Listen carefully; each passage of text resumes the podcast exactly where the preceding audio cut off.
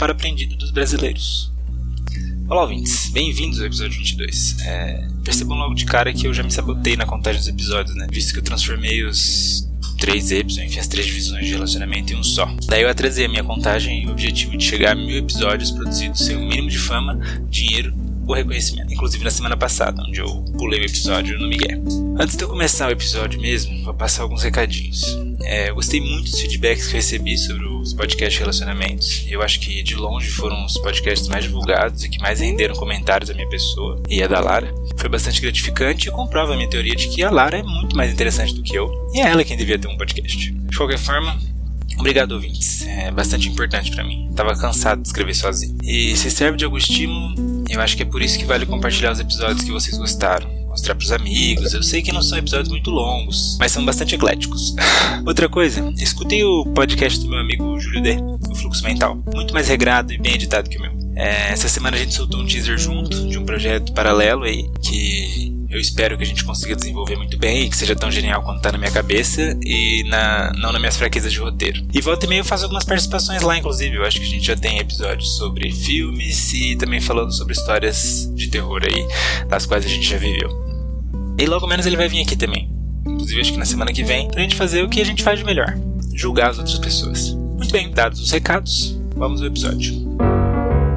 A ideia para esse episódio veio enquanto eu conversava com o Lucas e com a Lau. Inclusive, se vocês estiverem ouvindo isso, um beijo pros dois. É, a gente estava comentando sobre um clipe que a gente viu, Latino América, do Caie 13. Caie 13 é um grupo musical constituído por músicos porto-riquenhos. É, eu, particularmente, nunca fui muito de ouvir Caie 13 porque é um rap é, bem nos moldes antigos aí, que eu diria até do começo do Eminem, por exemplo, só que, claro, latino. Então, com, sem toda aquela vibe que ele tem lá, com uma pegada muito mais social. Mas essa música em específico, Latinoamérica, é, tem uma construção toda muito forte e muito tocante. É, essa música mexe muito comigo.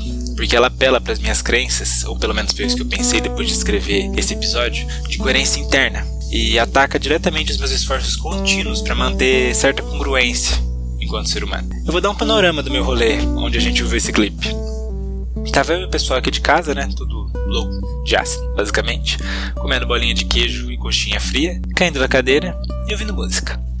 Enfim, uma quinta-feira normal. E a preferência de músicas desses momentos, considerando a sensibilidade dos estímulos extremamente intensificada, são coisas com clipes iluminados, com muitos arranjos instrumentais, com muito beat eletrônico. Por exemplo, os Daft Punk, né? Esses caras, eles construíram toda a carreira deles em cima de ácido e não há quem possa me convencer do contrário. Sério. Inclusive, em certo momento do rolê, e eu vou deixar essa divagação aqui só porque acho que vale a pena, pensei que na verdade a genialidade, aquela, aqueles artistas que a gente considera gênio, deve ser justamente conseguir chegar no nível de criação desses caras, né? O Pink Floyd, o Daft Punk, sei lá, o Salvador Dali. Tô pensando nessas referências porque foram as que eu vi na, nesse último rolê. É chegar nesse nível sem estar sempre louco de doce. Porque quando você tá louco, aí sim, você consegue compreender ou pelo menos inferir toda uma linha teórica intencional nessas músicas, um raciocínio bem estruturado, bem pensado. Acho que o cara pensou em tudo. E às vezes ele nem pensou, só que tudo faz muito sentido. Então eu imagino que esse poder de criação, sem estar louco de ácido, deva ser o que a gente chama de genialidade, essa visão alterada do mundo, enfim. Mas não sei, não sou nenhum gênio e acho que nunca conheci nenhum de perto. Aí eu falei, dado o momento, putz, vou colocar uma música que tem aqui muito estímulo, mas é uma pegada Big Brain. Porque a Latinoamérica ela tem isso. Ela tem esse Big Brain, tem muitos estímulos, a música é muito bem cantada, tá bem legal. E aí eu coloquei a música e eu me toquei que, que o silêncio que se colocou na sala foi, como dizem os poetas, ensurdecedor. Sentou um elefante branco no meio do rolê e ficou ali até a gente conseguir elaborar aquilo em palavras e, considerando o nosso estado de loucura, foi bem difícil. Ah, todo o clipe da Latinoamérica é sobre a América Latina, veja só, meus queridos ouvintes. É, vocês sabem tudo o que isso significa? Eu duvido muito. Isso significa que só de colocar tudo isso em uma tonalidade já foi realizada uma tarefa extremamente difícil. Nós somos muitos e isso os artistas fazem bem, ir mostrando, ao passar do clipe, diversas imagens de pessoas de diversos lugares da América Latina em seu dia a dia. A gente ficou atônito ao, ao encarar a potencialidade desse, dessa região, porque tem muita coisa aqui, tem muita vida, tem muita diferença, tem muita construção, tem muita, muita coisa. E o grande vilão do, do clipe, né, em si é a lógica do capital. Demonstrando como a gente abandonou as nossas raízes, as nossas histórias, enfim, a nossa, a nossa construção, até antes de conhecer a língua que a gente fala, de conhecer a vida que a gente vive, né, de onde ela veio e como que ela era. E aí a gente acaba abandonando essas raízes em prol dessa lógica do capital, da vida eurocêntrica, americanizada, né, norte-americanizada, que não é nossa, que não se aplica perfeitamente aqui na Latinoamérica. Quando eu sentei para escrever esse roteiro, eu pensei, bom, eu não posso falar da América Latina como um todo justamente porque eu vi o tamanho disso no clipe, eles deixaram isso claro. Preciso vir até o Brasil, visto que é uma realidade que eu conheço mais e ainda assim pouco. É, então a menção necessária é: a América Latina compartilha muitas dores mas, ao menos aqui no Brasil, a gente se volta contra as nossas próprias raízes com ódio e desprezo. Desdenhamos do espanhol pelo inglês, é, quando não atacamos o português em si, né?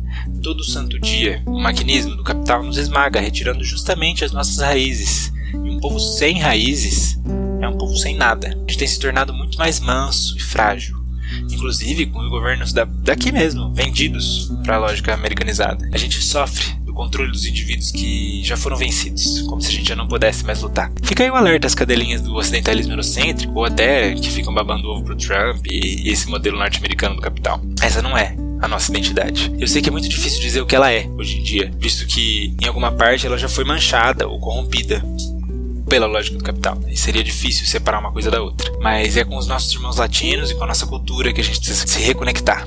É aqui que se escondem as chaves das raízes da nossa existência social e que poderia, não fossem as influências externas, ser diferente. Mas não dá para saber o que é o mundo se não fosse o que ele é.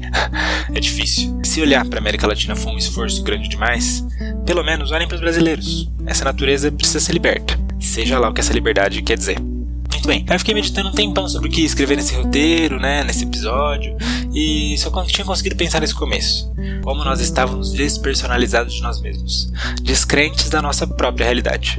Eu acredito mesmo em algum nível que a gente vive uma alucinação coletiva. Dá um daltonismo cultural, talvez. As raízes que nos suportam não foram completamente cortadas ainda, mas são ignoradas, absolutamente, e até rejeitadas é, não só não foram completamente cortadas, como elas nunca vão desprender de nós mesmos, pelo menos não de todos os que nascerem com sangue latino. Isso poderia ser chamado pelos psicanalistas, esse movimento de rejeição aí, de recalque.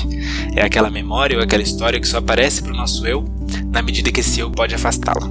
Então a gente não consegue ter uma elaboração consciente do que seriam esses conteúdos. Né? Assustador pensar nesse movimento sendo realizado como uma parte constitutiva da nossa história. Então, eu estou umas, umas semanas pensando que eu preciso escrever meu relatório parcial da pesquisa. Veja bem que bênção e maldição é pesquisar a peste do Camus é, em tempos onde a peste é ainda mais real do que aquela que ele escreve no livro. Nunca tive dificuldade para escrever. Como vocês sabem bem, ouvintes, ao longo desses episódios, as palavras não me faltam. Talvez me confundam, mas não me faltam. Dessa vez eu estava lá, ansioso, diante de um documento em branco. É, diante de mais de 800 páginas de, de fichamento, de leitura, sem saber o que dizer. Nem enrolar. Enfim. E daí o que eu pensei, talvez para aliviar esse sofrimento elaborar alguma coisa para não ficar justamente nessa maré de autopunição, foi que, de vez em quando, nós precisamos ouvir o que esses bloqueios criativos querem dizer. O marasmo também é um indicativo. A dificuldade criativa também é uma criação. A criação do silêncio e da própria falta. Essa frase vai ser bastante confusa, mas eu não sei o quanto é positivo encarar a negatividade como positividade. Mas como a minha ontologia vai muito mais no sentido do desejo e da potência do que no sentido da falta, eu vou encarar assim. Eu vou dizer que a minha preguiça, a minha falta de produção, o meu marasmo são indicativos positivos. Se não fossem, e talvez não foram por um tempo, a gente não chegaria nesse roteiro nesse episódio e talvez nem no podcast tô divagando aí sobre o tema, mas a minha tese final para esse episódio é: a gente tá vivendo tempo demais no desamparo aprendido. É, vivendo tempo demais despotencializado, sabotados, corrompidos, sacaneados, todo santo dia. E agora, desde o que aconteceu em 2020, ou mesmo a situação política brasileira nos últimos 10 ou 12 anos, temos sido colocados constantemente numa posição de submissão. Isso para não falar da história anterior a isso, a ditadura, enfim, toda a questão da colônia, a gente vai chegar lá. Mas tô falando um pouco mais da vida que eu consigo ter consciência e memória. É, por ficar tanto tempo amarrado nessa camisa de força, butados na nossa força de vida, a gente já toma essa prisão como dada e não vê uma possibilidade de mudança. Acabaram com a nossa rebeldia e a nossa força para lutar. Os mecanismos que nos oprimem parecem grandes demais. E aí que tá nos forçando a viver tempo demais com muito pouco. A maioria de nós nem consegue conceber uma vida que fosse menos injusta. Infelizmente, nós somos frutos dessa violência. que ora se volta contra nós mesmos, ora contra os nossos irmãos brasileiros ou enfim, da grande América Latina. É, só para não deixar passar, eu quero que vocês pensem sobre a definição de desamparo aprendido, que eu falei pouco antes. Primeiro, vou passar a definição do Wikipedia. Desamparo aprendido é um comportamento em que o organismo forçado a suportar estímulos aversivos, dolorosos ou desagradáveis se torna incapaz de evitar, ou não deseja evitar, encontros posteriores com tais estímulos, mesmo que seja possível evitá-los. Presumivelmente, o organismo aprendeu que não pode controlar a situação e, portanto, não toma ações para evitar o estímulo negativo. Eu vou tentar complementar essa definição com o que eu estudei com a grande analista do comportamento André Schmidt, aqui nas minhas aulas de análise experimental do comportamento. É, tem um experimento da época onde ninguém ligava para animais na ciência, que colocavam os doguinhos em situações diferentes. Né? A primeira situação era onde o doguinho ficava lá numa gradinha com uma divisão. Se ele ficasse de um lado, ao receber o estímulo, enfim, sonoro ou auditivo, tomava um choque. Aí se ele fosse para outro lado ali, no recinto onde ele estava mesmo, não tomava. Tinha um safe spot, independente do som. Até aí, tranquilo, né? Ele aprende que se ele sair de um lugar, ele não toma choque, então ele fica no lugar onde ele não toma choque. O problema é quando o doguinho é colocado em um lugar onde não há safe spot. A mesma construção, independente de onde ele for, ele vai tomar choque. Não tinha pra onde correr. É desesperador, né? Mas sabe o que é mais desesperador? É que depois de um tempo de aprendizado significativo, onde o dog já tinha aprendido que não tinha o que fazer para se livrar do choque, não tinha para onde correr, nem como escapar, os pesquisadores colocavam o dog de volta no lugar onde tinha um safe spot. E ele podia se livrar dos choques novamente, só fazendo o que ele tinha feito antes. Só que ele não procurava. Ele não sabia mais, não conseguia mais sair do lugar onde ele tomava choque. Em algum nível ele já tinha aprendido que a dor era inevitável e que ele estava condenado a levar choque e sentiu incômodo. Vou colocar aqui a segunda parte da Wikipedia para vocês entenderem onde é que eu quero chegar. A teoria do desamparo aprendido é a visão de que a depressão clínica e doenças mentais podem resultar de uma falta de controle percebida sobre o resultado de uma situação. Os organismos que têm sido ineficazes e insensíveis da determinação das consequências do seu comportamento são definidos como tendo adquirido desamparo aprendido. Ou seja, em algum ponto, sofrer demais, passar tempo demais nessa prisão, nessa, nesse ambiente de despotencialização, de falta, de violência, de enfim, sabe? Onde nossa liberdade não faz mais sentido, onde abundância é um sonho distante, onde a gente aprendeu que tem que viver comendo o mínimo, vendendo almoço para comer a janta, a gente já não consegue mais entender que essa situação pode ser mudada ou diferente. A gente acredita de verdade que isso é realidade e que não tem como fugir disso. É isso, eu acho que eu acabei começando esse vídeo pela solução que eu acredito ser possível, ou pelo menos uma delas.